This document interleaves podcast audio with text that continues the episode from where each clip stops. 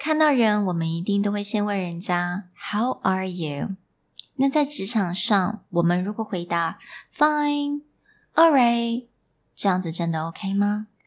Stay tuned for episode today and find out how we answer the question “How are you？” Hello，欢迎来到商业英语 Career Plus 的 Podcast。在这边，我们利用多年国际职场与教学经验，带给大家最真实与贴切的职场英语知识。Hi, I'm Sherry, founder of Executive Plus. As a language trainer and certified coach, I've trained hundreds of managers from Fortune 500 companies such as Dior, Google, and Deloitte & Touche. And I'm Nick, Director of Communication Strategy at Presentality. I've helped startups raise millions of US dollars in funding and trained executives of publicly listed companies to present on the global stage.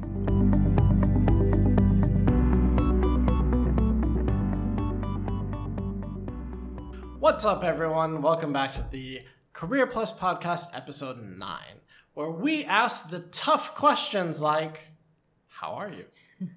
so, Sherry, how are you? I'm all right. Just all right? Mm-hmm. Okay. well, that's it. Episode over.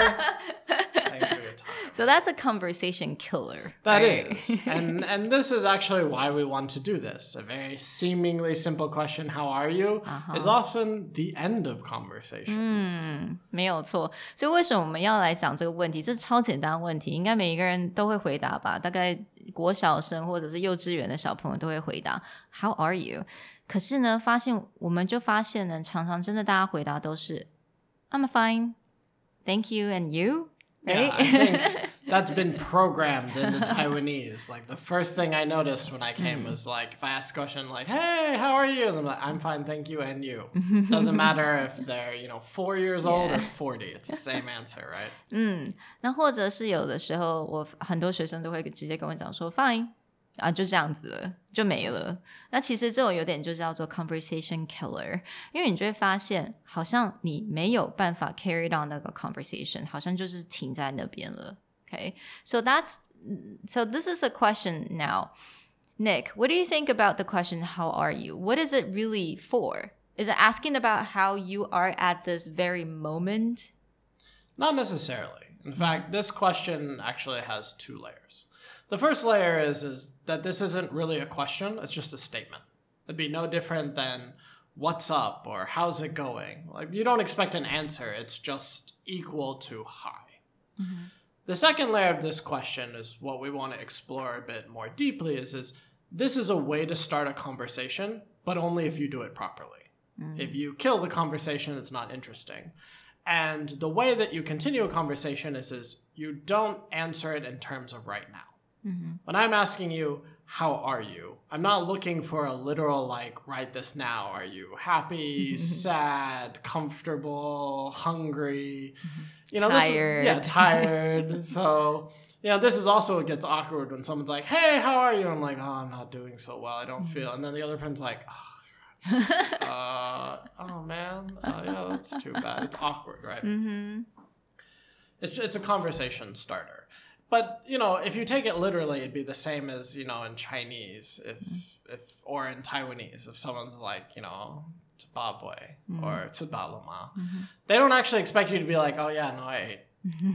no, I, I had you know a pork chop earlier. It was delicious, right? This is not. Yeah. it- It's actually just a greeting. It's a way to get things going. 嗯，所以其实啊，How are you 这个问题，你的回答不是说你现在这个 moment 你的感受是怎么样，是 happy 还是很累啊，还是伤心，并不是这样，而是代表是这个 How are you 你的是说你目前的人生的状态怎么样，right? It's like a, your state of being, you know, right now in this point in time. What's going on? Yeah, it's just like recently is everything, you know, how's it going? What are you working on? What have you been doing?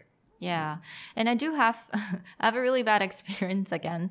Um, so I was very being, being very honest. You know, my boss back in uh, the bank, he would ask me, "Hey, how are you, Sherry?" And everyone else would uh, answer him, "Couldn't be better." It's like a very American thing, right? Couldn't Like- be better. Life is good.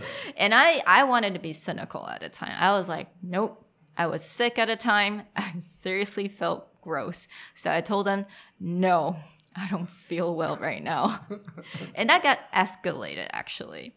So that person who asked me went to my boss, and my boss went to his boss, and they all kind of had a really quick meeting and talked about Sherry. Like, is she in a good place? What's wrong yeah. with her? So I got called into the office just because I wanted to be playful and said no, I wasn't doing well. So, all right. So it doesn't mean that you don't.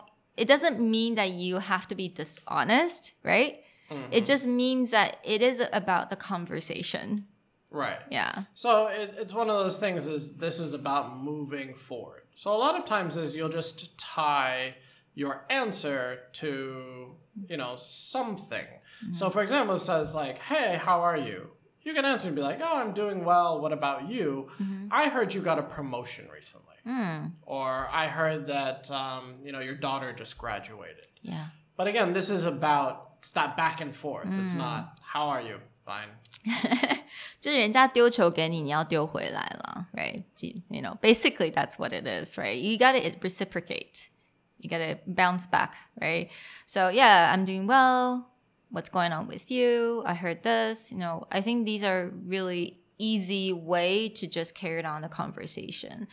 So um, there's another way, and I see that a lot of people would do this in the corporate world, is that they would um, actually using that opportunity to create um, other, you know, opportunities or you know, or perhaps you want to work with someone, you use that how are you to kind of establish that relationship. Right. So, you know, when you meet someone, you might say, like, hey, how are you?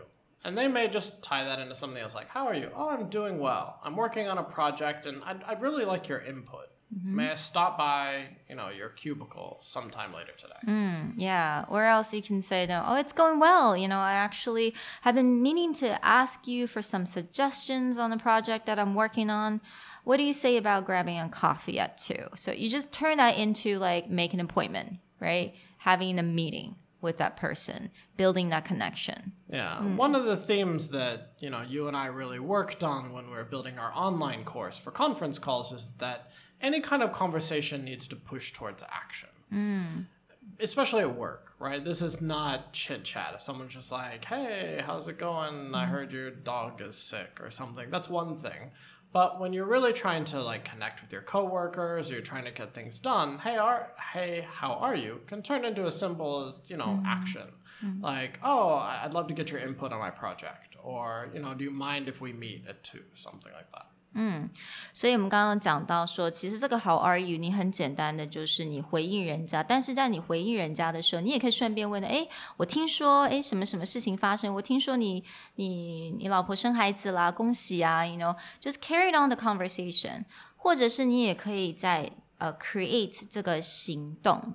之后的行的 action，right？having more action。那这个在我跟 Nick 我们的我们的线上课程，在好好上的一个线上课程，我们常常会强调说，不管你在说什么，在一个 conversation 里面，你都要 create more value，还有它这个行动之后的 action。所以你可以说，诶，我现在在 work on 一个 project，那我想要说，诶，我想找你谈谈，看看你有什么意见可以给我，我们啊两、点在哪边见面好不好？所以直直接的你就可以 create more action，create more values just from a simple how are you questions。 Yeah. So we hope that the next time that someone looks at you and goes, Hi, how are you? You have a way better answer than, Fine. Thank you. And you. All right. Okay, so thank you so much, guys, and we'll see you next time.